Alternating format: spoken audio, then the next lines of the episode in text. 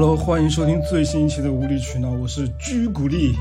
为什么是为什么是居古力呢？因为我一直在居家隔离，所以我是居古力。我是 Sophia。好的，现在我们两个依然在家里面录制最新一期的无理取闹，然后距离上线时间仅有不到二十六个小时吧。嗯但我们还是刚刚开始要录这期节目。嗯，所以接下来留给我的时间不多了，因为我们又要录又要剪，压力还是蛮大的。但之前不是有一期你是当天录当天剪的吗？就前上上上期啊。但是后面要准备文案那些东西，就是时间还是蛮紧的，还要做封面，嗯还要发到平台去，所以还是、还要审核，是吧？有有一些时间。嗯哼，所以今天就录好嘛，给你明天一天时间弄这些。对我今天录好了，马上就开始剪吧。嗯然后上一期节目，我我想说一下，就是上一期节目，我也没想到为为我 们招来那么多喷子，嗯。尤其是来自那个城市的喷子。嗯。所以也没所谓，嗯哼，大家反正理解我们的人就自然会理解，不理解的也不求理解，嗯，好吗？我都懒得说。好，Sophia 已经不想说了，对，这没什么好解释的。我觉得就是智商有问题的人自自然是无法对也理解的。也不解释，我们就是做最而真且而实的而且你只要是语言嘛，不管是文字还是口头对的对的可能都会有误会。就好像是说我去批评别人的时候，也许我也是不对的，但是这不就是图个乐吗？吧？对对，那么认真干嘛？就是我们还是我们两个还是要做最真诚的表达，至于大家怎么想，跟我们没有关系。嗯对的，好的，结束。好，不想再浪费时间。不想再浪费时间了，我们马上进入今天的主题。今天我们要说什么呢？我们是不想再说上海疫情的事情了，我们要说一下我们自己的生活。对悲惨的 现实。今天我们的这个主题其实，呃，是对我来讲是蛮伤心的一个主题，是装修。因为大家如果听过我们前面几期节目的话，就知道我们现在是住在呃租租来的房子里面，我们自己的家其实离这边也不远，都是五里桥街道的。呃，但是他在装修，就这个房子在装修。我们现在因为疫情，就是装修被停滞了，所以一直也回不去。所以这个对我来讲是一件蛮伤心的事。只要想到这个事情，只要想到我有一个，就很心塞，对的，我的我的心就抽一下，你知道吗因为我们？现在等于是一个寄人篱下的状态。就虽然这里也很好，但是主要是说我们自己那个自己的房子，我花了一年多的，我们是去年，我花了一年多的精力去装修，亲力亲为，几乎每天都跑工地。所以是非常非常辛苦，然后就是每天都期盼着我们能够尽早搬进去，享受这个装修的这个成果。但是目前看来这件事情遥遥无期，所以提起这个事情我是很伤心的。但是呢，今天就是说，呃，也不会光讲这个伤心伤心这件事情，就是想要从头到尾的跟大家介绍一下我们装修的始末，然后当中有很多可能对想要装修房子的人是会有一些帮助的，毕竟是我们的一些呃亲身经历和经验嘛。嗯对。然后今天节目主要会是由 Sophia 跟大家介绍这个装修的经历，因为说老实话，我自己觉得我就是所谓这件难的不行中间的一个。就在装修这件事情上，我投入的精力其实要比 Sophia 少非常多，我就只能在、怎么说呢，体力或者说金钱上给予一些 我力所范对我力所能及范围的一些支持吧。其他其实我并没有做什么。的，但我觉得这样挺好的，因为我我是掌控欲比较强的人，所以嗯如果说呃两个人都非常的去，就是说都要去拿主意，然后都要很拼命的参与在里面，其实反而会有冲突嘛。我觉得呃这种事情就是两个人里边有一个人。主主要参与，另外一个人支持配合就好了。对就像你讲的，你就出钱，然后并且是我需要你干嘛的时候，你就按照我的意思去做就对的对的，就好了。我觉得如果这是一个广告公司的项目的话，你就很像创意总监或者是执行创意总监。对我可能就是这个创意总监下面的一个小助理，就搭搭手。对的对的，我觉得这样挺好的，挺好的我比较喜欢这个样子。很多人好像就是因为装修装的差不多，反正就要离婚啊或者分手啊，是的，这种事情我听说过好多。对啊，我觉得你要么就是呃，我来提要求，然后你帮我百分之一百实现。嗯，如果不行的话，那就我来百分之一百实现我自己想法，然后当中可能有一些金钱和体力上的支持，就是你来配合一下就好了。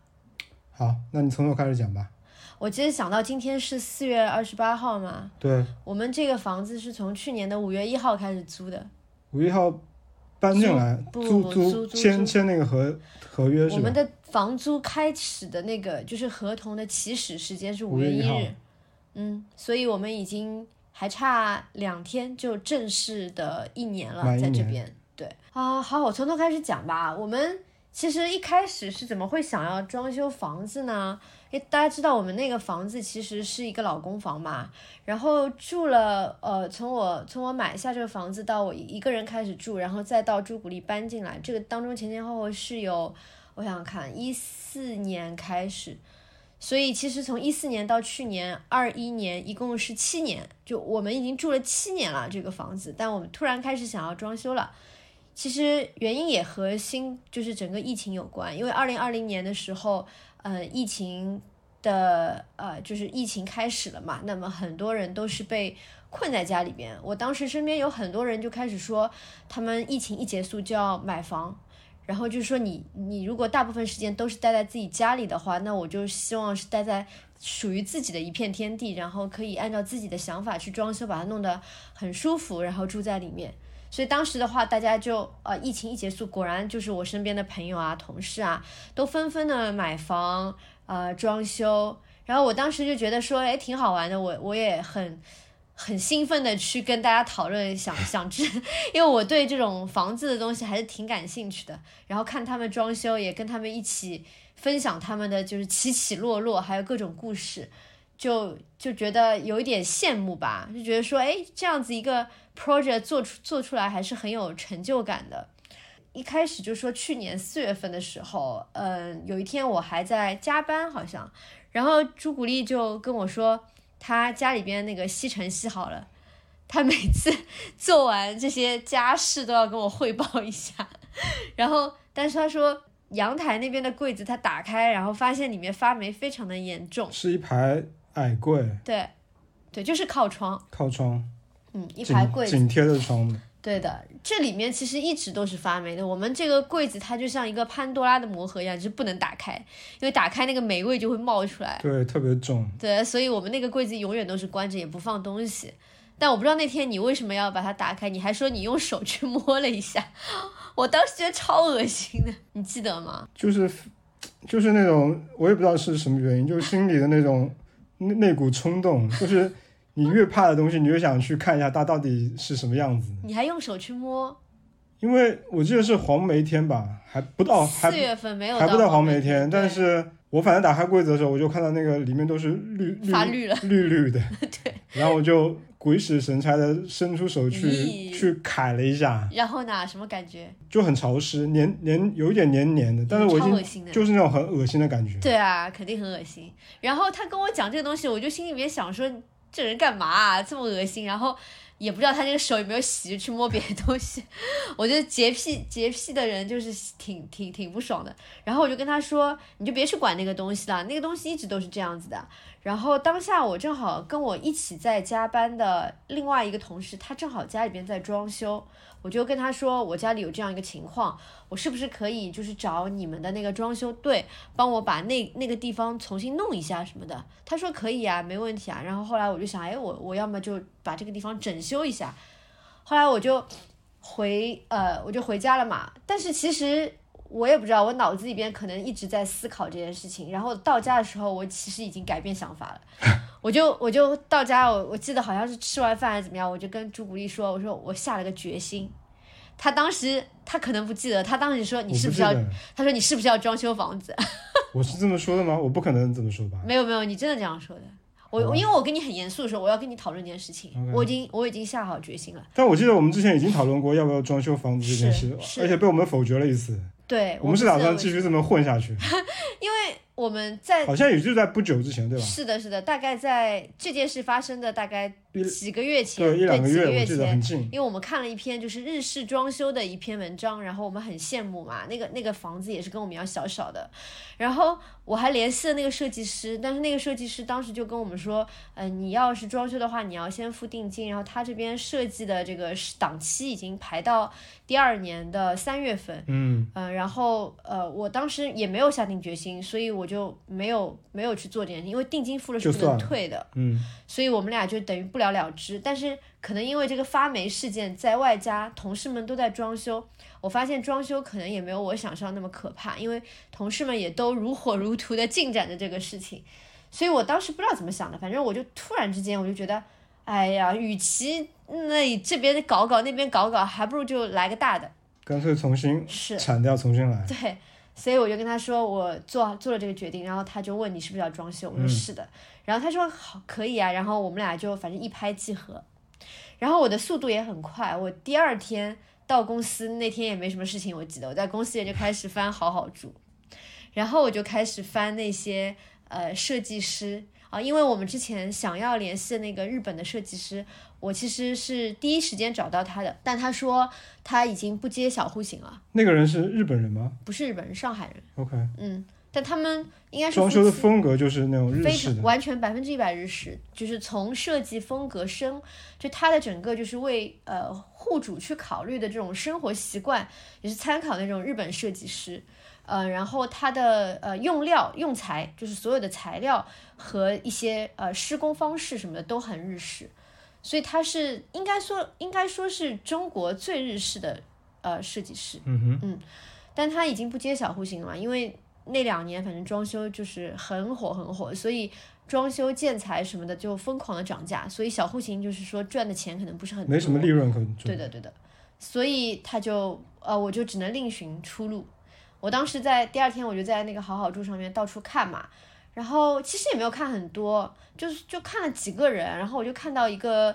呃，我觉得可以讲，因为我们觉得也想帮他们 推广一下，就是我们用下来觉得特别好的一家设计公司，叫大海小燕，就大海的大海，那个燕子的燕，小大海小燕。然后他们也是夫妻俩，然后都是都是建筑呃科班出身，然后呃小燕是他们中间那个女生，然后也是同济毕业的。我当时觉得说，诶，我看到一个同济的同济的学妹，我就觉得说也是有点那个缘分，缘分。对，就被我翻到了这样子一个他们的作品，我也很喜欢。就是他不是说那个百分之一百日式，但是他有一点极简，再，加上一些日式，我就挺喜欢的。这这个我记得，我记得你当时把他们的作品发给我看，对我就一眼就觉得太喜欢了，对，就很简单，就对的，就是我们要的那种风格。嗯，对的，就干干净净的，但也不是那种冷冰冰的极简，它因为加了一些日式那种感觉，所以就也很温馨，但又不会觉得太，因为纯日式其实它很很怎么讲，稍微是有一点纷乱的，以我们的审美，尤其以我这种很极简的人的审美是有一点乱的。但是他的风格可能就正好中和了，就是说极简和温馨这两件事情，所以我当时就联系他了，然后呃，我们聊下来，就他他也说他没做过那么小的设计，可能他做过的最小的设计是四十几平方的，嗯，那我们的房子就三十几平方嘛，所以他觉得也算是一个有挑战的事嗯，情。对，也也算是一个没做过的，想试一下。好，然后你是怎么联系到他的？就在好好住上面有发私信的功能，可能很多听众朋友不知道，好好住是一个 A P P，大家到时候回头会去可以去下载一下。可能看着看着就想装修了，因为它上面很多很多很漂亮的图。然后我就在好好住上联系了他，以后他给了我微信，我们就开始在微信上面聊，然后包括比如说是呃接下来的一些他的一些工作方式，然后怎么付钱等等等等。我们接下来就开始找房子了，嗯，就一切都发生的很快很快，特别快。超级快，就是在我们决定装修的第二天，我们定好设计师，然后我应该第三天我就开始找房，我联系了一个曾经就是中介，联系过的中介，对，然后他就开始带着我们看房子，我记得就那天晚上，对吧？啊，对的，就看了好好几个。三三四个。对对对，对，我很喜欢看房子，就就是我们现在租的房子。我那天晚上我记得我没我没有，我没过来看。是，后来是，没有，我没有。们是是第二次，对对对第二次看的时候你没来，对我没来。对，因为当天晚上我记得是中介要带我们来，然后他们家人没在，就没开门，然后我就去跑步了，嗯，对吗？然后是是你有过来看，对。后来就是在我们看下一家的时候，那个这家的房东打电话给中介说，我们现在可以过来了。对他应该在加班，对，但我当时已经看有点看烦了，我就说我不看了，我对他我就离开就好了。你想跑步了吗？对，我想跑步了，因为我已经穿着跑步的衣服出来了。对，而且我们其实，在看完看这家之前，我们看了一个，也是中介带我们去看，但那个是自如的房子，那家也挺好的，也挺好的，是就很干干净净。对，马路对面。对，然后呃，它是就因为自如的嘛，所以说东西不是很全，是，但是很很大，房子嗯很大，然后就是你可以自己弄点家具什么的，嗯也都挺好的。我们已经觉得说八九不离十就要定那差不边了，多就那边了，嗯，都想住进去。是的，是的。唯一的缺点可能是比这边再离我们家再远一点点，对吧？就等于你要再过一个马对路口，这样子的话可能搬东西不方便。所以我我我后来就说呢，我们其实对我们现在这个房子是没有抱任何希望的，因为房那个中介还跟我们说他们还在搬东西，所以是有点乱的。嗯，我我一听到有点乱，我就很怕，而且是人家住过的，不像自如那种是重新装修房子，我就心想肯定不会很干净或者怎么样，然后我就想说，哎，我就看一看吧。然后中介跟我去来这边的路上，他还跟我说，哎，就走个形式，不然房东都来了，多不好意思。然后我想，好好好，给你个面子，还是看一下，对来来都来了。来都来了。哎，结果我一进来的时候就有点，哎，的确是挺乱的，他们在搬东西嘛。嗯但是你看得出来，他那个乱只是说堆了很多家里边要用的东西，什么书啊什么的。但是它整个房子是干净的，就是非常的干净整洁。然后你也看得出它的装修等等都是很讲究的，就是完全就是说为自己精心设计、精心装修的这样房东本。身也是一个建筑师，对，但那个时候我还不知道，后来才知道哦，原来他也是搞建筑设计的。然后我就想说，哎，这个也不错呀，而且这个小区离我们家更近一点。如果我们要搬东西，可能一些零碎的东西，我们自己就可以搬过来了，对吧？所以我就回来就跟你讲，我说我刚看那个挺好的，对你跟我说你一定要来看一眼，看一眼。对，其实我自己是当时是没有什么想象力的，嗯，你反正就你跟我说让我过来看一眼，那我说那就看吧。我觉得房子这个东西，你不看，你再怎么样是，你也想不对，出来。你怎么怎么怎么怎么去卖搞都卖不掉。对，啊，你就是一个冷冰冰的脑子一定要站在这个地方，是的你就知道是不是你想要的对，有。有那种气场吧。对，就像我们买，我当时买那个房子一样，一进去我就哎感觉是我的房子，对对对，所以后来我们就找了周末来看第二次，对吧？那天是他们刚好要搬家，对他那天他们搬家，在搬家嗯，好像有那个大就是那种大的车子卡车那天是。挺乱的，对的，但是你当时的感觉怎么样啊？呃，就觉得很干净，但嗯肯定是面积是不如我们上次看到那家更宽敞嘛，嗯，但会就就觉得很干净，我觉得住进来应该不会错。对，还挺好的。然后我们当时其实还跟房东有过一顿一呃一两天的一个纠结，纠结，就是主要是他们纠结，因为，因为他们的房子就的确是挺好的，然后他们也担心房，其实是有点舍不得把房子租出去嘛，这个我很能理解，因为我我爸妈的房子也是有有有有一套就是一直没有租出去，就就怕别人弄脏弄坏什么的。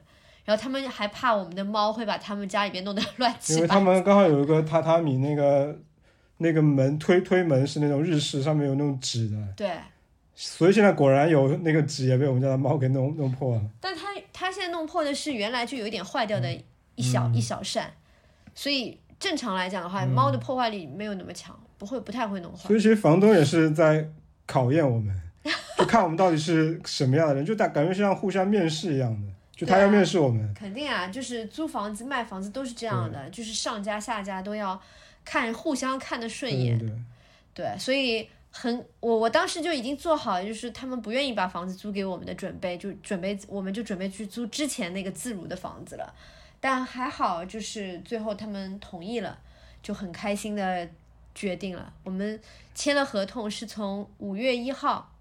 当时是四月份嘛，我们嗯。大概看了两个礼拜的房子就定下来了，从五月一号租到呃二零二二年的八月底，就今年的八月底，嗯，因为我当时想说，我搬进来，然后开始装修，可能是从七月份开始。嗯，那么再晚再晚，呃，可能大半年也全部能够装修好了。因为一般像我们这种小房子，半年肯定是能弄好了。所以我当时就想说，好，大半年弄好，我再吹个几个月搬回来。通通风。对啊，那八月底是很充足的时间，所以就就这么定了。但是但是，哎，就不多说了，大家现在知道，目前是四月底，Let's see，让我们走着瞧。遥遥无期，现在其实其实租房子，我们呃当时还经历了一个小风波，我不知道你记不记得，什么？那个盐油还是油盐？哦，有一种虫子很可怕，叫做油盐，油盐是鼻涕虫还是盐？就是盐油是鼻涕虫，搞不清楚了，已经待待会儿大家查一下吧。就是应该是我记得是是盐，应该是所以有油盐和盐油这两个。yes，油盐是。反正其中一个是鼻涕虫，另外一个是我们要说那个虫一下子想不出来。然后那个虫长得巨可怕，其实还好，我自己觉得还好，我觉得巨可怕，因为 Sophia 是很害怕这种虫子的人。嗯很怕。那个虫子就是我怎么形容啊？它就是像缩小版的屁屁虾，我操！就它的全身是通体有点透明的那种，然后咦，旁边有很多的触角，关键它的腿，它不像蜈蚣，腿是短的，对，它是长腿，它腿巨长。它那通体透明，它有一种绰号，好像就叫大长腿，大长腿。我觉得还好，不是很可怕。很可怕。当然，当然对我来讲，昆虫都很可怕，就是 Sophia 除了人，其他东西都很可怕。不是 猫就不可怕，都很可怕。就是我们是呃五月搬进份，来，对搬进来呃发现的。不是不是没有搬进来，我们是五月份。你去福州回你回福州一个礼拜，嗯然后我就开始在这边搞大扫除，嗯，呃，然后我还我还叫了除虫的人来放弄除过一次。除过一次了，因为我怕蟑螂嘛，我就除了一次，放弄了那种拜耳的那个就是除虫的蟑螂的那种东西。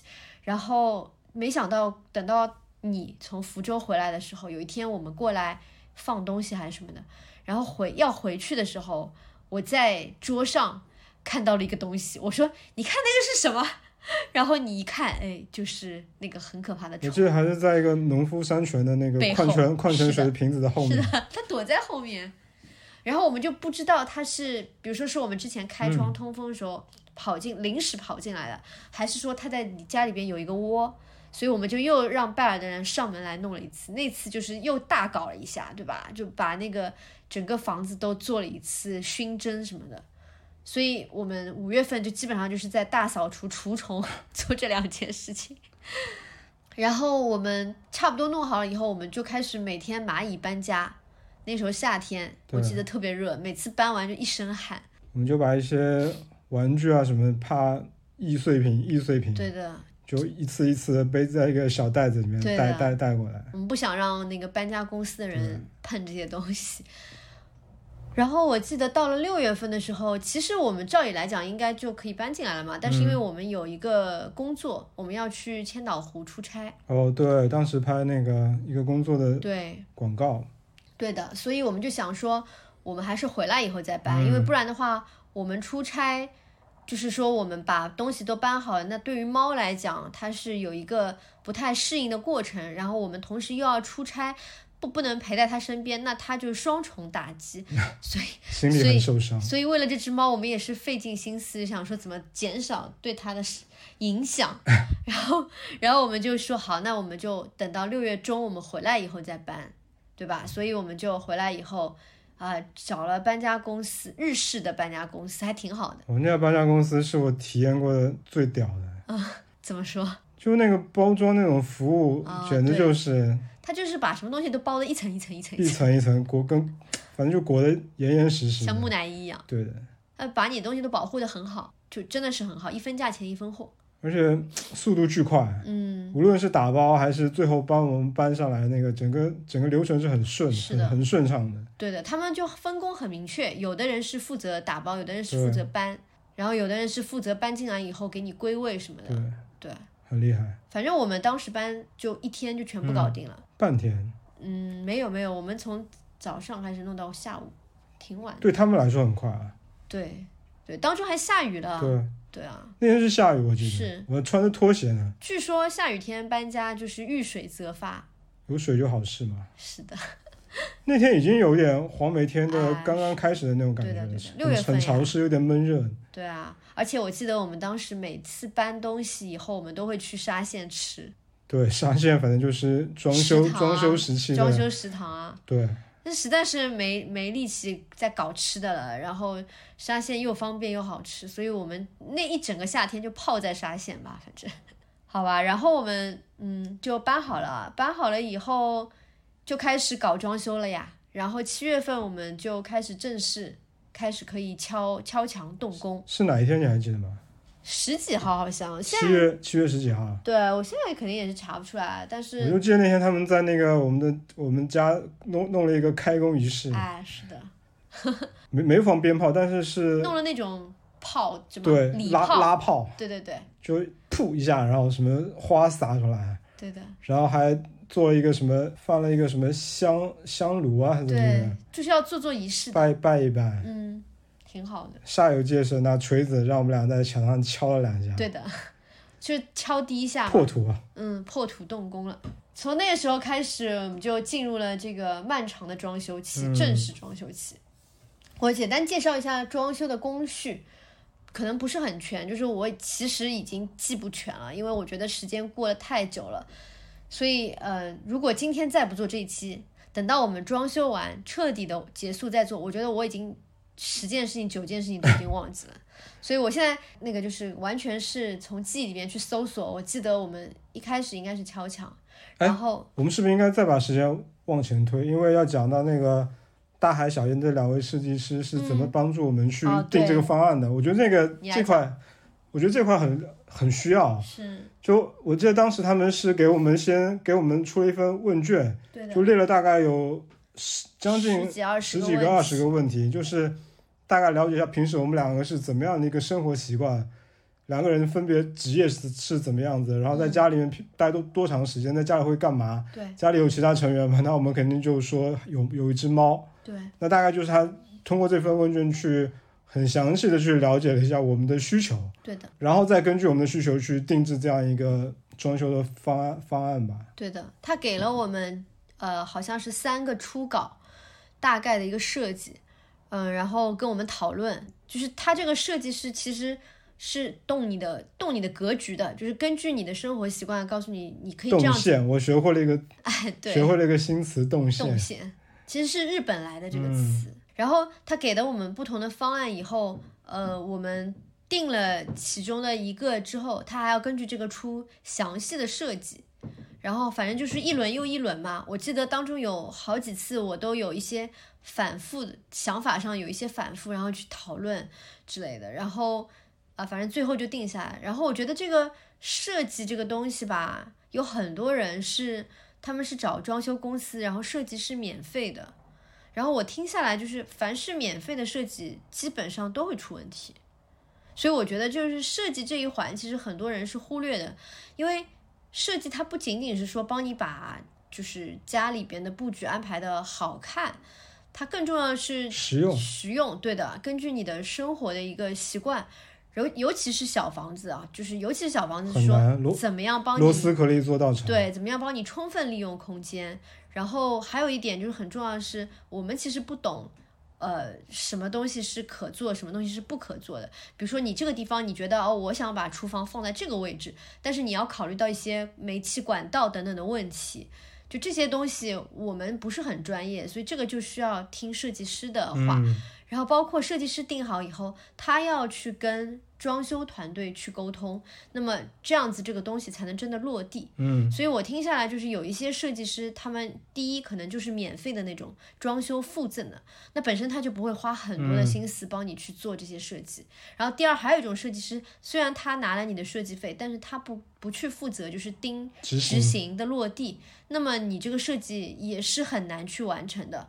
所以这两点我觉得是可以在前期去规避的事情。我觉得这跟广告公司那个做事的方式其实很像啊。是的，就是最贵的广告公司，就是前面那个我们说那个创意，其实应该是最贵的，嗯，后面才是说怎么样用一个更好的执行团队去把这个创意执行出来，去帮这个创意去落地，然后再去加分。而且好的创意它都会非常重视执行的。对，嗯，对，就是有没有执行到百分之一百去，完美的落实你的这个方案，因为很多时候我们看到的创意和最后做出来的东西就完全不是同一个东西。就我现在才知道为什么说执行创意总监是公司应该是创意位置最高的那个人。因为太难啊。对，因为创意总监可能只是提一个想法，很很飞的一个想法，但是执行创意总监是真正要去思考这个想法能能不能最终落地，对啊，能不能做出来，对，找什么样的人去做，而且怎么样做到最好？你想对的同对啊，你想我自己做甲方，但是我自己看到创那个。广告公司给到我们的创意和最后做出来的执行，完全是我真的没有看到过两个东西，对，而且就是不断的减分，不不断的断减分，减分。就非常难得是可以有不断加分的执行的。对，所以所以说，也就是说，如果在装修的各位朋友，不千万不要去省设计师这里面的费用，是的，是的他出那么高的价钱，一定有他的原因。对，而且我觉得你很多设计师，你也不用，你也不一定要去找很贵的。嗯现在也有很多很好的，像好好住上面的一些设计师，你们只要去看他的作品啊、他的口碑，就是也有一些性价比比较高的。像嗯我的一些朋友，他们找到的一些都很好的、嗯一些年轻的设计师，有很多选择，反正这笔钱我觉得是不不能省不能不能省的省。然后就开始讲装修。装修，OK，装修第一步是敲墙，第二步我先大概捋一下，第一步是敲墙，然后接下来是砌墙，因为有的时候设计师会给你就是增加一些呃隔断空间，所以就需要砌墙。然后接下来是水电，这是很重要很重要的一步，很基础工程。对水电定位，然后再接下来是像地面找平啊、防水啊这些，然后再接下来是呃预埋管道，预埋管道以后就是要吊顶，吊顶完成了以后就可以去比如说铺铺砖、铺瓷砖，然后墙壁的话就是做弄做腻子，然后地板的话你就可以铺地板，然后再接下来就是尾声阶段，就是刷面漆。然后哦，刷底漆、面漆，然后全屋定制、开关、插座、灯、电器等等的安装，就是这样一步又一步。我不知道我当中有没有漏，可能有，因为我实在是记不清一些细节了。但是大体是这样子一个流程，应该是没有错的。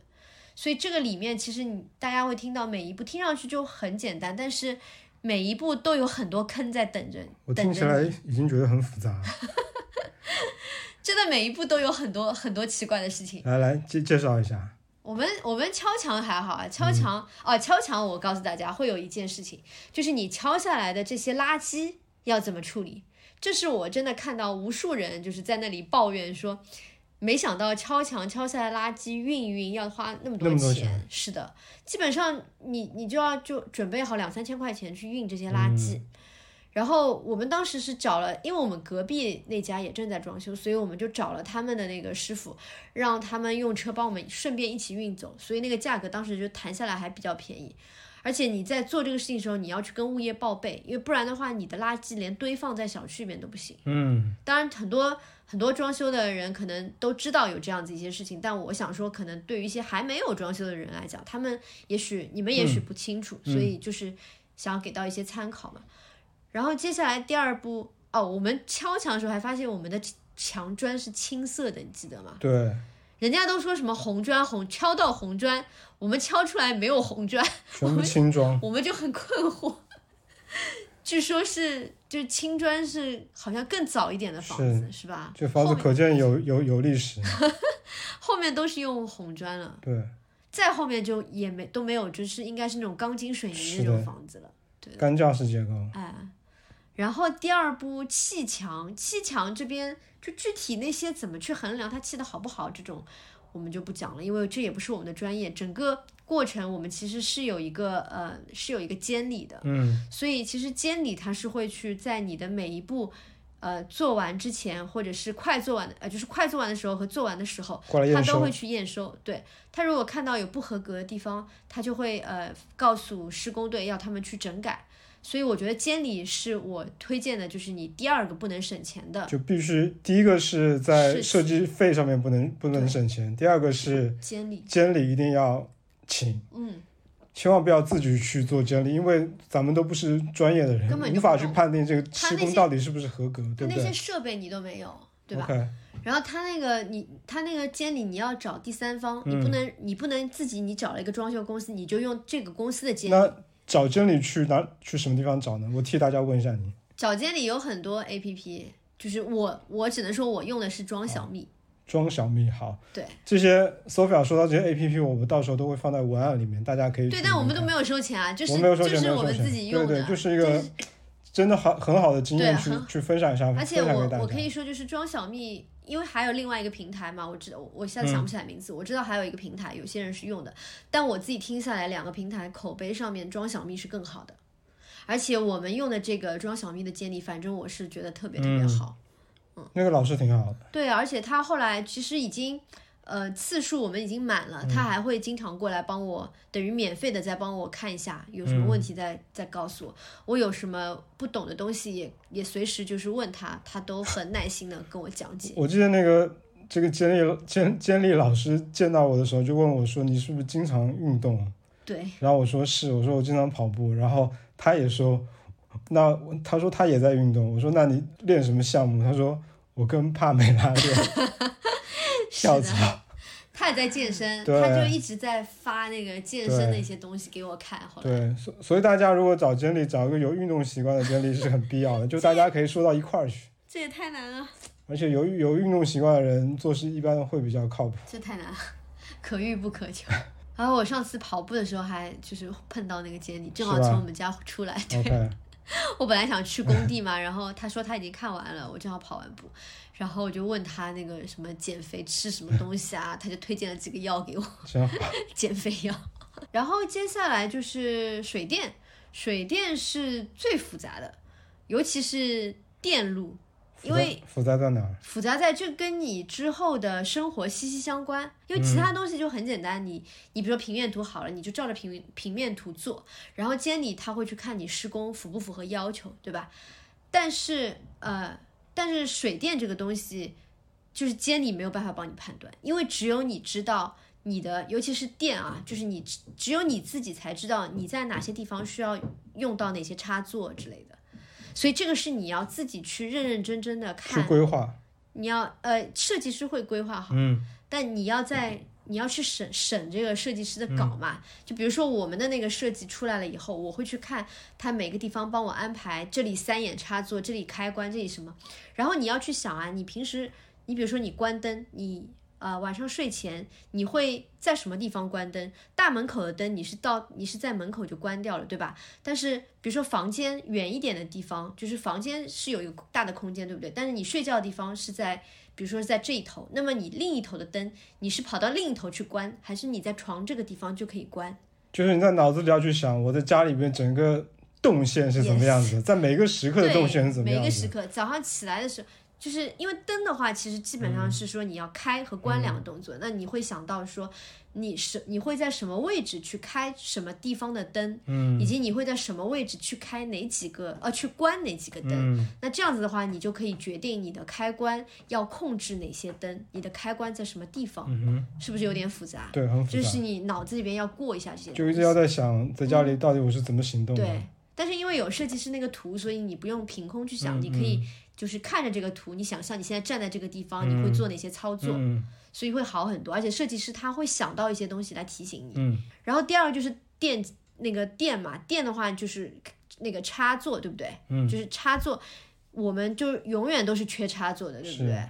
所以你一定要多留一些插座，就是在每一个地方你都要去想说，我这个地方可能会用到 X 个插座，然后你就 X 上面再往上加个三五个就好了，这多多一点是没有关系的，最后大不了就是多花点钱买那个插座、开关这些东西。但绝对不能少。对啊，少了就很麻烦，要接那个接线板。现在大家应该都不喜欢接这种东西，尽量就是，呃，有插座的地方就就放插座。还有很多很多时候就是你要考虑插座的一个位置，它到底是在靠近地面的地方合适，还是靠近你呃人书桌上面啊，对，是那个高度是怎么样子的，对吧？还有比如说你在吃饭的地方，你旁边也要放上，也要安上插座，这样方便你，比如说要吃火锅，嗯，这种对，就是你要去对，你要去畅想你的生活，你要一定要敢想。把各种可能性都要考虑进去。对，还有比如说我们有猫，我们就要想到，我们现在是没有用那个呃电动猫砂盆，嗯，但是如果以后万后一要要对啊，万一以后电动猫砂盆越来越好用，我们可能会考虑，那么你就要在放可能放猫砂盆的地方要去在地上安置那个、那个插座，嗯是是用来放电动猫砂盆的。还有我们要考虑很多像呃新风啊什么这种东西，就新的家电，对，有很多以前我们不考虑的对对家电，对但是也许我们以后会用的家电，你就要给它留好那个地方的插座。对我记得当时我们俩想插座插头要多少个放到什么地方，那那几天挺挺痛苦的，就一直在想，你不是还让我算？啊，哎对，你在桌上你要你要几个插头，你给我列出来，然后在那边算，我这我到底有几个移动硬盘，嗯几个外接就需要靠电源那种移动硬盘，然后什么 iPad 啊，到底有几个什么 Switch 啊，游戏主机啊，到底反正就那段时间天天在在考虑这个东西就西，就要想好说，假设你现在所有的设备都插都插着，嗯，不用插线板，到底要用多少？多少个？就尽量能够满足。对，所以我们当时规划的就是桌面上左中右各一排，对吧？嗯很多很多。所以，所以这一步很重要，很重要，一定要自己想清楚，没有人可以帮到的，嗯而且一定要留富裕。嗯，后面像这种地面找平、防水这种东西，其实就其实我们能发挥的主观能动性就比较少了，基本上就是依纯靠监理。对，依靠装修队，依靠监理。好，然后再接下来一步，我觉得非常非常让人头疼的就是管道预埋。我嗯之前看了很多装修中的一些 tips，告诉你说哪一步很重要，哪一步很重要，就基本上没有看到说这一步是很。很就是很很花篇幅人家去讲的，但是等我遇到那一步的时候，我发现我操超麻烦，就是没有想到，就是比如说你要埋，嗯、你要在吊顶里面埋那个油烟机的管道，然后你要埋热水器的管道，还有还有那个卫生间用的那个叫什么？排风扇对，就是通三，通风通风的那个，不是不是那个那个会能热能，就是有有那个那个叫什么？那个叫什么？就冷热风扇啊，好吧，就那个东西吧。对，怎么回事？脑子一下子冷空调、热空调之类的。不是。我知道，就排气、通风什么都在一起的那个东西，对对对就是我们现在在用的这个嘛。对，突然突然想不起来啊，我想不出来名字。想想不起来。哎呦，天哪，被点穴了。反正我们当时买，我我是买了一个 TOTO 的三杆王，所以所以就是所有的这些东西呢，它都是要埋到吊顶里面去。哦，还有空调。空调的管子也是，因为你如果没有吊顶的话，可能就没有这些问题，但是相对而言会比较难看，就这些管子都会露出来。但因为我们就是有点完美主义，想要把这些东西都藏在吊顶里面，所以我们就必须要在吊顶做之前就把这些管子全都埋好，就是你要在你的墙根外面去打洞，然后去埋。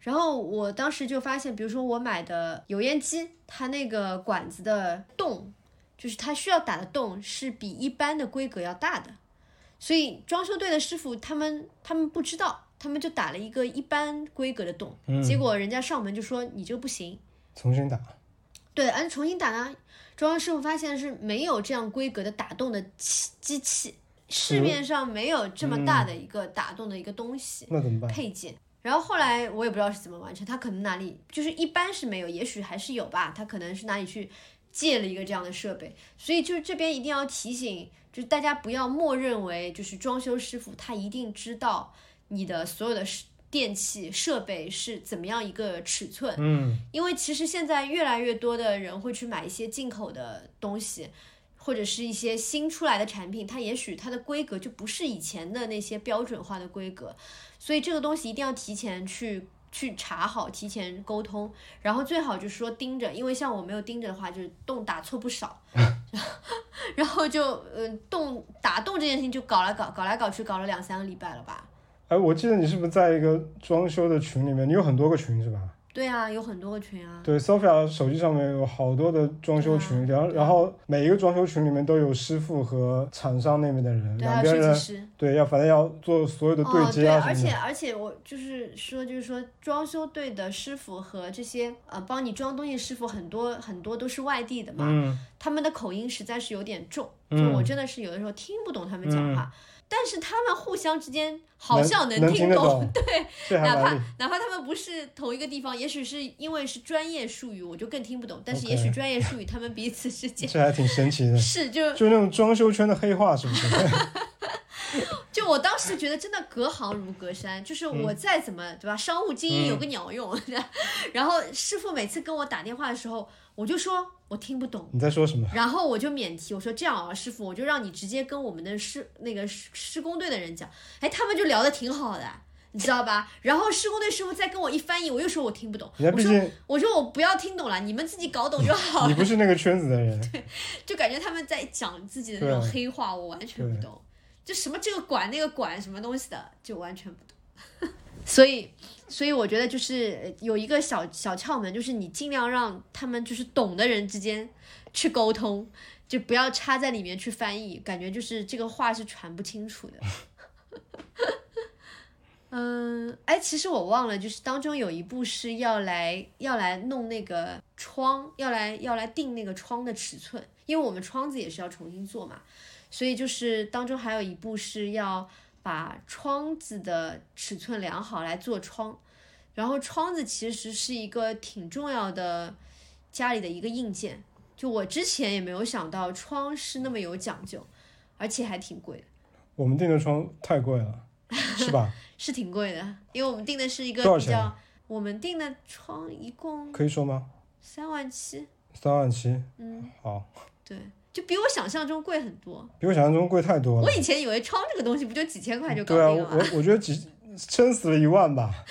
对我压根儿没想到，对啊，窗还，好就弄了快四万块钱。而且咱们才多少窗呀？对我们我们家又小，大家可以想想看啊，。就是大阳那个阳台这边一个比较大的一个窗对，然后厨房卫生间一个两个小窗嘛。那人家那种大房子大别墅，那窗不得贵死呀？那肯定，对啊，但因为我们怕漏水，所以嗯窗还是得选好一点的。这就跟买手机壳一样的，是的，因为如果这壳不好，摔下去就坏了。而且窗就是很多人都是好像装了以后漏水啊、嗯售后各种问题，所以我觉得我当时就想说，我还是选好一点的牌子。对，毕竟要住很久。对的。哦，我们那个呃，其实在，在搞这些吊顶什么，就这之前，我们其实花了很长很长的时间在搞漏水这个事情。哦，这件事情你一定要说一下，太曲折了。其实不是因为这个事情，我们应该已经早就弄好搬进去了。嗯，是的，是不是？因为去年好，我们刚刚讲到呃吊顶，对吧？我现在先跳回到之前，就是呃，我们其实从一开始敲墙以后，就开始下各种，就是台风就来了，就上海去年大台风，然后我们就开始观察我们家漏水的情况，因为我们家是老破小六楼的顶楼，所以我们家漏水是常年都有的问题。我记得我搬进来之后，我们曾经已经找人来修了一次漏水的问题，对，因为当时那个阳台那个裂开，屋顶上面全都是也是发霉潮的那种感觉，墙皮在往下掉。对。然后我们就已经找人过来全全部弄弄过一次，但还还还是没才一年多，对，没有用，因为治标不治本。是的，就是其实有一个根本性的是从屋顶漏水漏到我们家里来的问题，嗯所以我们当时就想说，我们墙敲掉以后，我们就要把这个漏水点找出来，嗯，然后要去堵上，对吧？嗯这样子这样子以后装修好才不会漏。所以我们一开始呢是让装修队的那个队长去看一下，然后给了我们一个报价，他当时给了我们一个九千多块钱的报价，嗯然后我就觉得说，哇，这也太贵了吧。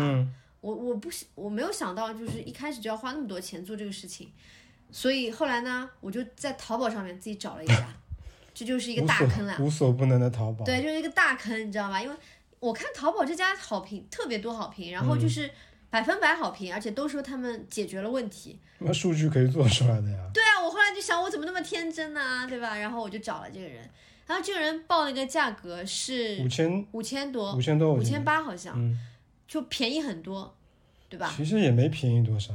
但当时我就觉得便宜很多啊。其实你想想看，就是，哎，便宜没好货，这样这句话真的是就是真的。但是我觉得你当时是被那些好评给骗了。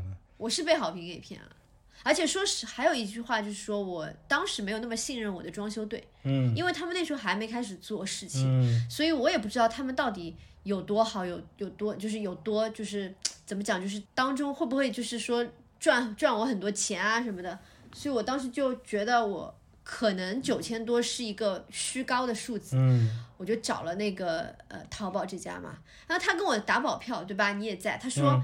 我一定会帮你们弄好，嗯弄不好的话我就什么啊？他说那个呃，你弄好以后高压水枪喷都不会漏水，对吧？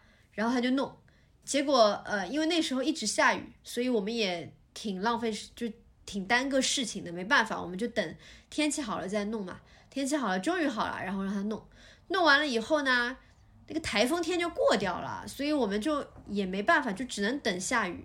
但那个时候就不像之前下那么多雨，嗯，等了好久啊，等了一两个礼拜，终于下了雨。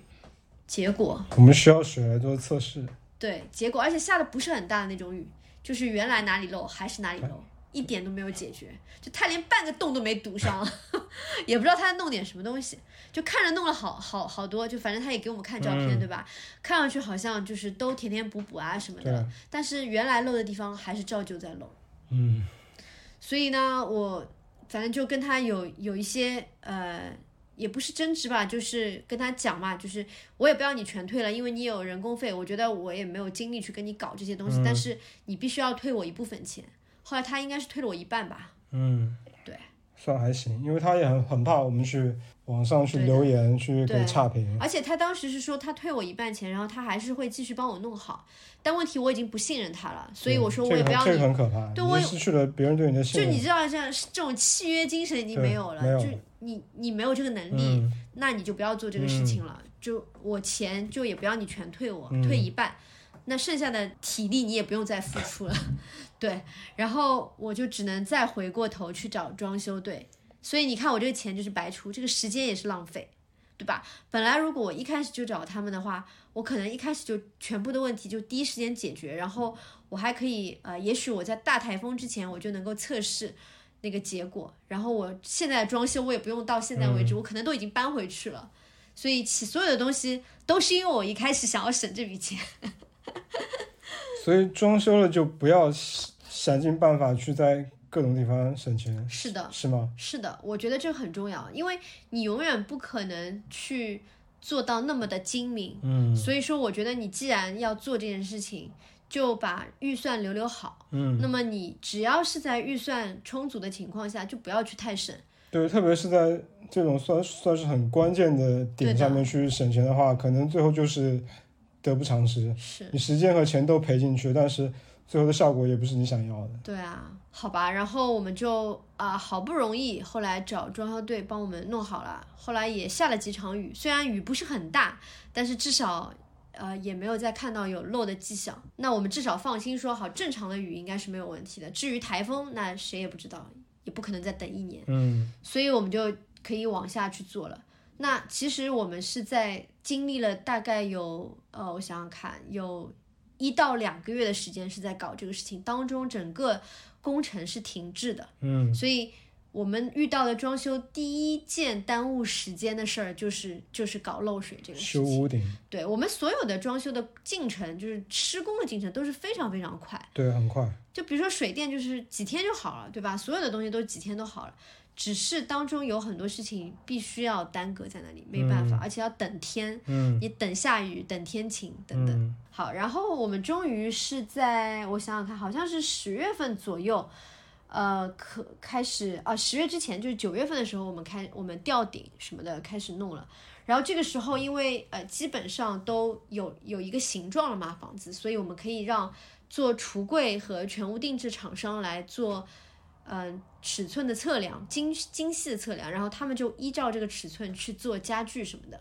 所以这一步好了以后，我们就要开始一边在弄嗯吊顶贴砖。那个铺地板这些事情，一边我们就在等我们的橱柜和家具。嗯，然后我们当时是日本买了日本的橱柜，是是全进口的，所以他们在日本做的。对他他们是日本的那种组合柜，嗯，就是它不是到现场来拼装，它是做好的一个成型的一个大柜子，船运过来，对，然后运过来到这边，然后给你就是把它给组装，好像拼乐高一样。像就对，就拼乐高。对的，然后这个东西的话是要等两到三个月，然后我们其实还好，就等了两个多月就到了。但因为我们前期就是花了太多的时间在等待，呃，那个漏水的事情嘛，所以等我们柜子下单的时候就已经是九月底，快十一假期、十一长假之前，所以我们柜子到上海，然后到我们家的时候已经是十二月份了，嗯，时间过得好快，对吧？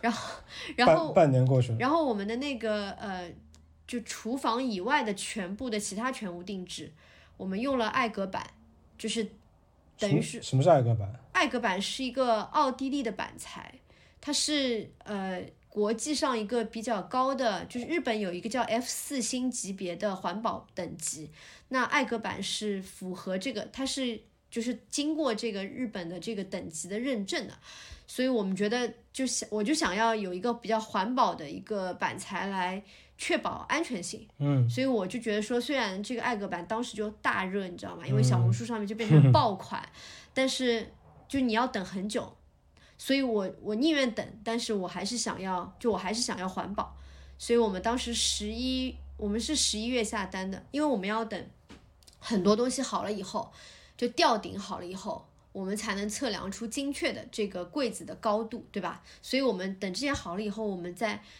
再下单就已经是十一月份了。因为我们当中还有十一长假嘛，所以十一长假弄好，再弄弄弄啊什么，就十一月份。好，十一月份下单以后，我们当时艾格版就跟我们说要等三个多月。然后呢，我们又遇到了元旦和那个春节。春节这个假啊，它不是放什么七天十五天啊，嗯春节这个假对于装修这个行业就是一整个月的假，嗯，因为装修行业大部分的呃工人都来自外地，是，所以他们往往就是回去过年，对，就是一整个月。对，对，所以说，如果是像我们这样遇到春节这样的一个时间，那你这个月就废掉了。所以我们十一月下了单的东西，我们是二月下旬才能够送到家里人。所以就是你看，时间就这样飞快的到了二月下旬，我们终于迎来了全屋定制。我们觉得接下来就是你就是安安装那个开关插座电器，对吧？就可以入住了。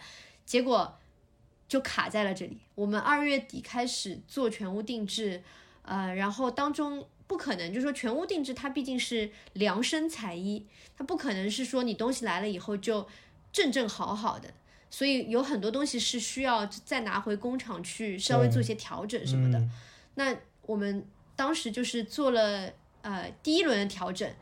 嗯、你记得吗？就是我们做好第一次的全屋定制以后，他们帮我们装了三个整天，然后到了过一周以后的一个周末，他们又来帮我们做了一些调整。然后这个时候还有一些小的东西，其实已经没多少东西了，就一点了，就一点点，就几根木条。是的，然后我就说下礼拜就来了，然后下礼拜下礼拜大家都被封了，就到了三月份，三月十几号的时候，对就在我们疫情，我们是三月十五号被封，对吧？三幺对五，三幺五，就在三月十二还是十三号的时候，他们还联系你，对啊，他们就跟我说、这个周末来帮我们全部收尾收掉，fuck，残念。对。然后接下来就是我们和工人都被封。了，对，而且工人他们很多是来自嘉定，住在那个地方，对，嘉定也是封，一开始的重灾区。对对对，嗯。很严重，大家都出不来。了，OK，所以我们家呃现在的进度呢，就是全屋定制已经都装好了，只是有几块木板、门板或者是一些柜子的板什么的，嗯，尺寸稍微有点不对。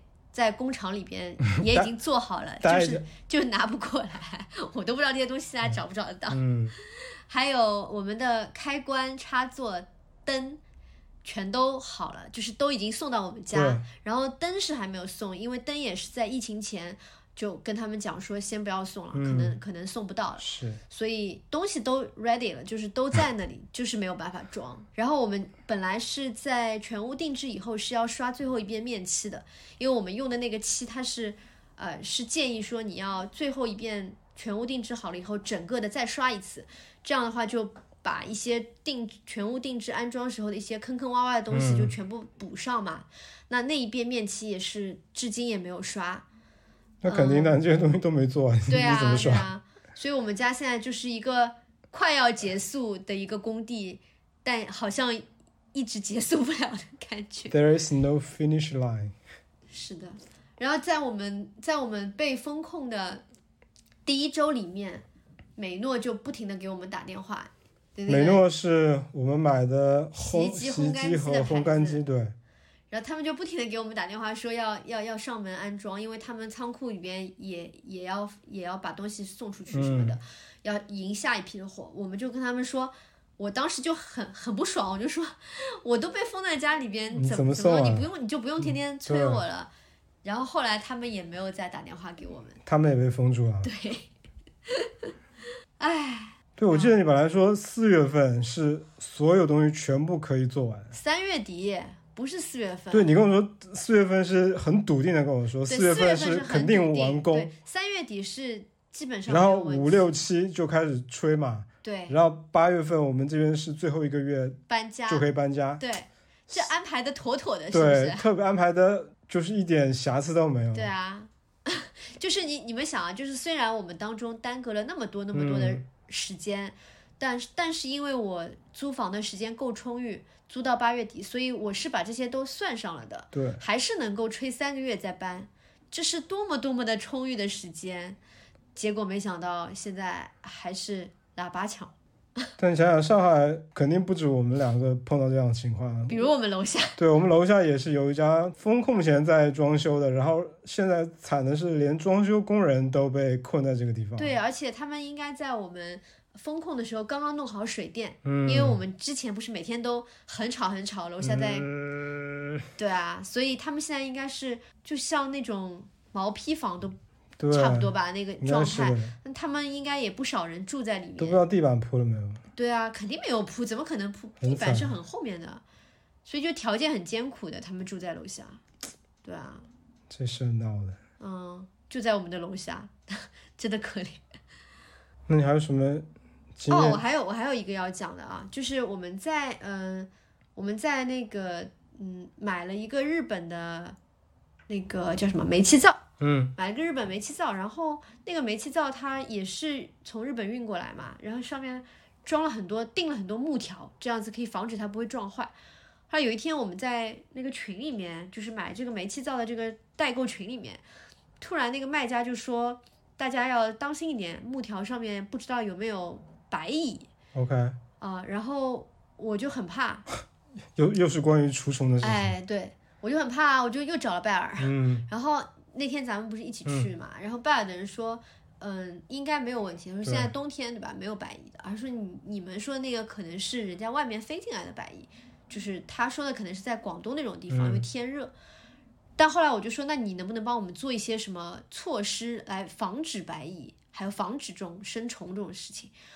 然后他就跟我们讲，你们其实错过了最佳的时间。所以这里我就想要提醒一下很很多像我一样怕虫的人，你们如果装修的话，尤其是你们如果是老房子的话，就可以在那个水电工程结束的时候，等你的墙还没有砌上的时候，就开始做就开始做除虫的工作。对你找这种专业的，啊的。对，它就等于把你的结构，就是把你房子的那个基底吧基底对，就全都弄上除虫的这种药。嗯，这样子的话，它就不容易呃有虫子在里嗯面做窝什么的。所以我觉得这个是我错失的一件事情，错过的一件事情，但当时我真没想到你，会错过这件事情。我没有想到你会没想到这件事情。百密一疏吧，就是装修这个工程，实在你每天有嗯太多事情要操心，所以我觉得我我这件事情其实一开始时候是想要去做的，而且我觉得，我不是想推卸责任啊，我觉得是不是装修队当时应该提醒我们一声？我觉得不会的，我觉得你去遇到你去找任何的装修队，没有人会提醒你这个事情，因为它不是一个必须的东西。就好像你现在团购的物资，你非必须的，没有人会来就是跟你讲的，它不是一个刚需，你知道吗？所以你这个东西一定要靠自己去研究。像我一开始我是想到这件事情，但因为后来有太多太多纷繁复杂的事情，就把这个事情给错过了。一直到后来这个白蚁危机的时候，我才想起来。但我觉得应该提醒大家把这个事情作为一个刚需的事情去做，是，因为一旦你的地板或什么地方出现虫的话，可能就是一场是啊。灾难。对啊，到时候就是你，你可能只要只好把你的房子让给白蚁了。是啊，白蚁真的蛮可怕的。太可怕了。对啊，所以我我就提醒大家吧，这件事情如果是老房子的装修的人，就是还是一定要做的，一定要一定不要忘记。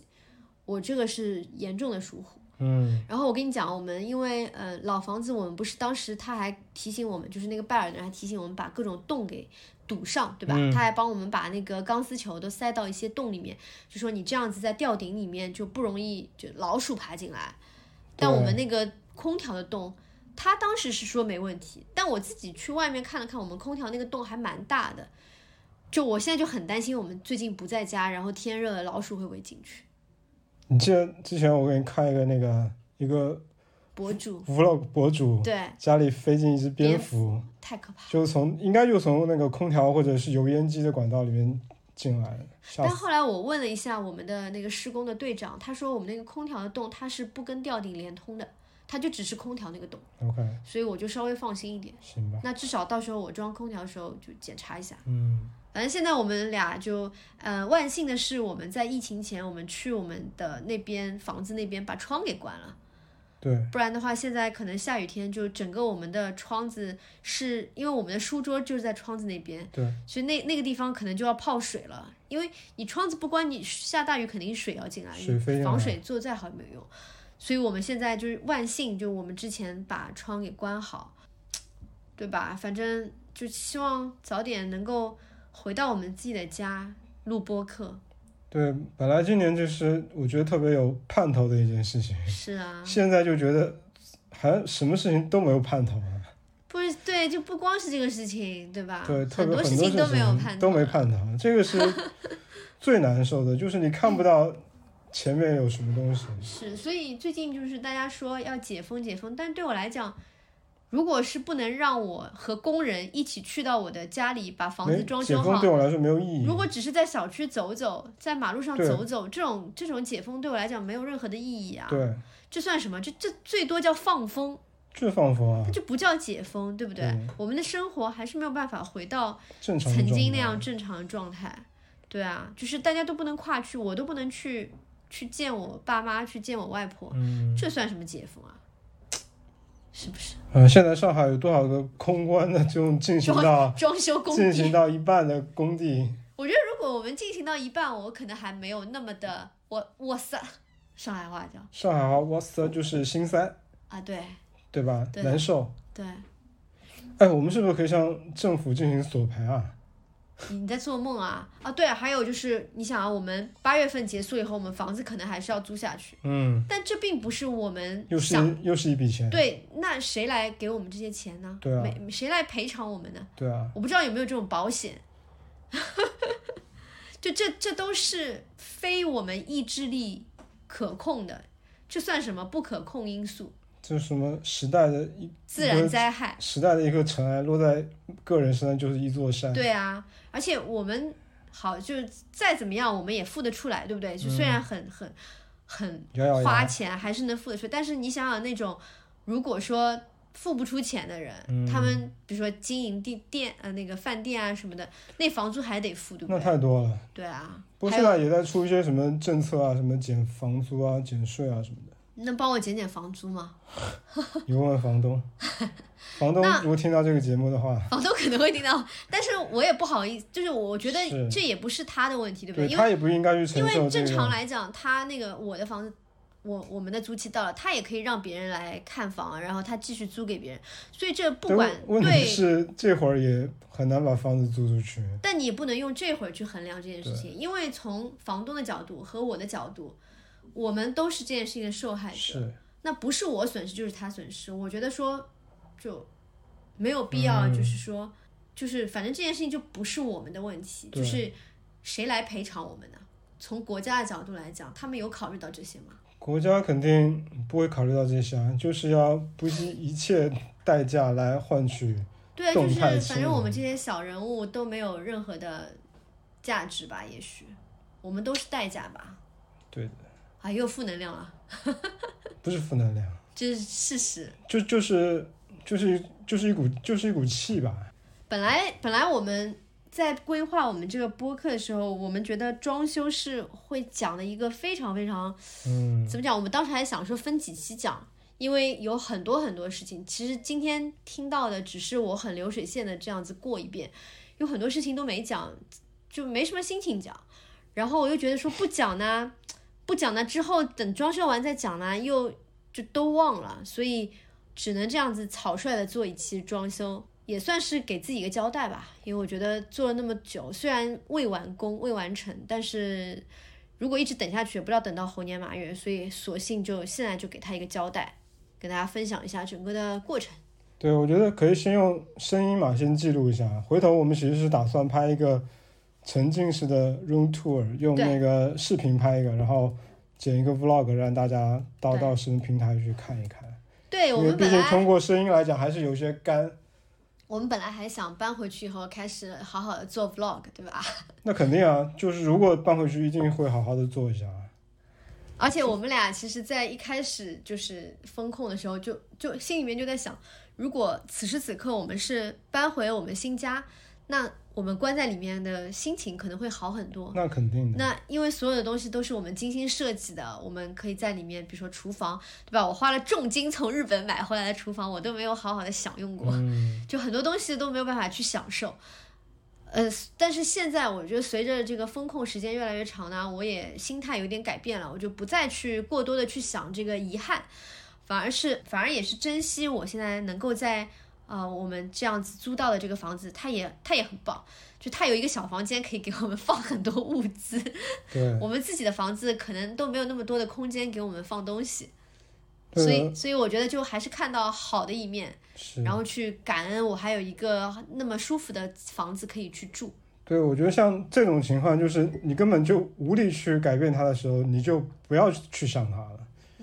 嗯，就想到两个人还健康的活活在这个世界上，就已经已经算是一种就没有去方舱就万幸吧。已经算是一种幸福吧。我觉得，在这个乱世乱世之下，对，所以其实我这几天就是慢慢慢慢已经没有那那么多的，就是关于说我不能啊住回去那种遗憾，嗯，那个感觉已经淡掉了，不像一开始我想到的时候，我心里面就抽一下，嗯你知道吧？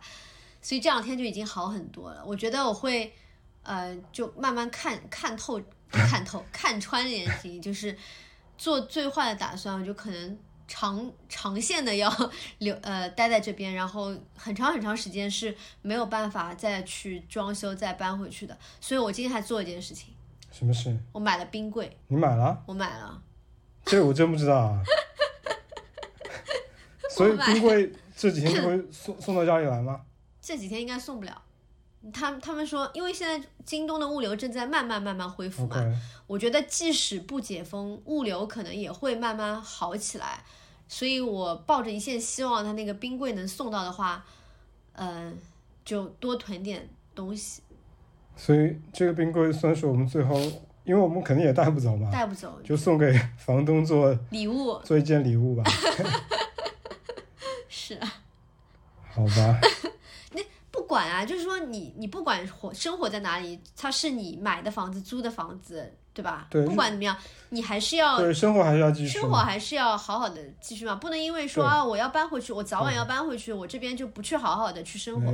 就比如我们租这个房子，我们第一时间就买了新风，嗯证明这是一个非常正确的决决定，对吧？这个新风我们也不带回去的，嗯，但我觉得它就是现在你看，大家也很多人不敢开窗，我们就不需要开窗，而且我们住了一年，我们家里边就还挺干净的，除了猫毛没什么灰尘啊什么的。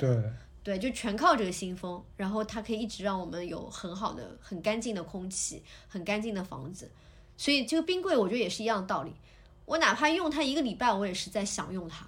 所以我我我觉得这个就是说，我已经开始证明我已经开始面对现实了，没有你的做这件你事情。的思想境界已经跨进了另外一个层 维度了，什么维度？活在当下，就活在活在当下的感觉，我不去期期盼明天会怎么样。千万不要去想下一秒或者明天会怎么样。我觉得当下你把这一秒过得幸福，那个感觉就是对啊，很珍贵的。对啊，因为现在上海呃很多人家家里边和我有类似的问题嘛，因为团购啊什么的，就大家囤了一些东西，但是发现冰箱不爆够用了，冰箱爆掉了，对，但是你又不敢不买，因为你不知道这个状况会维持多久，所以你还是要买。那买了以后东西又不能储存，是一件很头疼的事情。是所以我觉得如果有一个冰柜，我就会安心很多。还是需要一个冰柜。但这个突然在节目里面抛出这样一件事情，我还挺意外的，我也是突然想到，真的不知道。而且我今天还还就是做一件事情，我因为我一直喜欢做手工，对吧？嗯然后我是做了很多这种嗯、呃手账的书，嗯。然后我这边呢，嗯、其实搬过来以后就没办法做了，因为这里没有一个大的工作工台作台对给我去做，所以我当时是做的最后一本吧，做就是在这边来了以后就没有再做过。这本是这本是我到这边以后就是做了一些收尾，然后做完了，我去把它打包起来，准备带回去以后再继续做一批，然后呃，因为我都会卖到美国去。然后这一本的话，我今天突然看到，我就想说，哎，算了，就是不知道什么时候搬回去，我把它拆开来自己用，就自己写写日记、写手账。这本东西很厚的，现在就放在我们桌上，大概有个几百页，两三百页。不如把这本手账拿来做封面抽奖算了，不，我要用，因为我要看，就是说这本手账写完的时候，我到底在哪里 OK，啊？它是我看七八厘米厚，嗯这样子形容，嗯，七八厘米厚，所以挺厚的。所以我要看一下这样子一本东西，我把它作为呃日记本啊，这样子来写。写完的时候，我到底是在这里还是在我自己的家里？我倒是想要看看了。我现在问一个问题，嗯，你觉得我们什么时候可以搬回去？你有想过这个事情吗？嗯、你要我估的话，我就觉得我说们在这边估一是下，年底吧。十二月，嗯，这是我的乐观估计。嗯，因为我从三月底的时候，我当时现在也看得到聊天记录啊，我当时跟我的亲朋好友都说，四月份解封解封是不可能的。我保守，我我乐观估计是六月，乐观估计六月，悲观估计年底。当时没有人信我的，就除了你以外吧，没有人信我的。那现在看来，我觉得我还是还是算是比较理智的，就还是呃乐观六月年底。悲观年底，但现在我已经改变了。我现在的看法是乐观年底，然后悲观我就不说了。对我本来是，我一直是估计是六月底可以解封，嗯，然后我现在在想，我生日那天可以搬回去，就算是很好了。对，本来是想说我生日那天搬回去，六月份。Sophia 的生日是六月份，六月底，我是十一月中，对，现在觉得说，如果你生日的时候能够解封，对，都已经很好了。非常好。那对，对我来说就是今年最好的生日礼物。是我希望，我希望会会达成这个心愿，心愿达成。是的。嗯，那今天还有什么要分享的吗？没有了。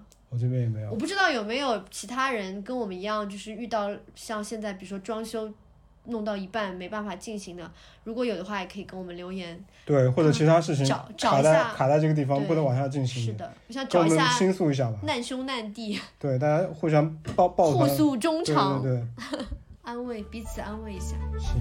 嗯，好，就这样，好，那今天我们的节目就到这里，我们下期再见，拜拜。拜拜。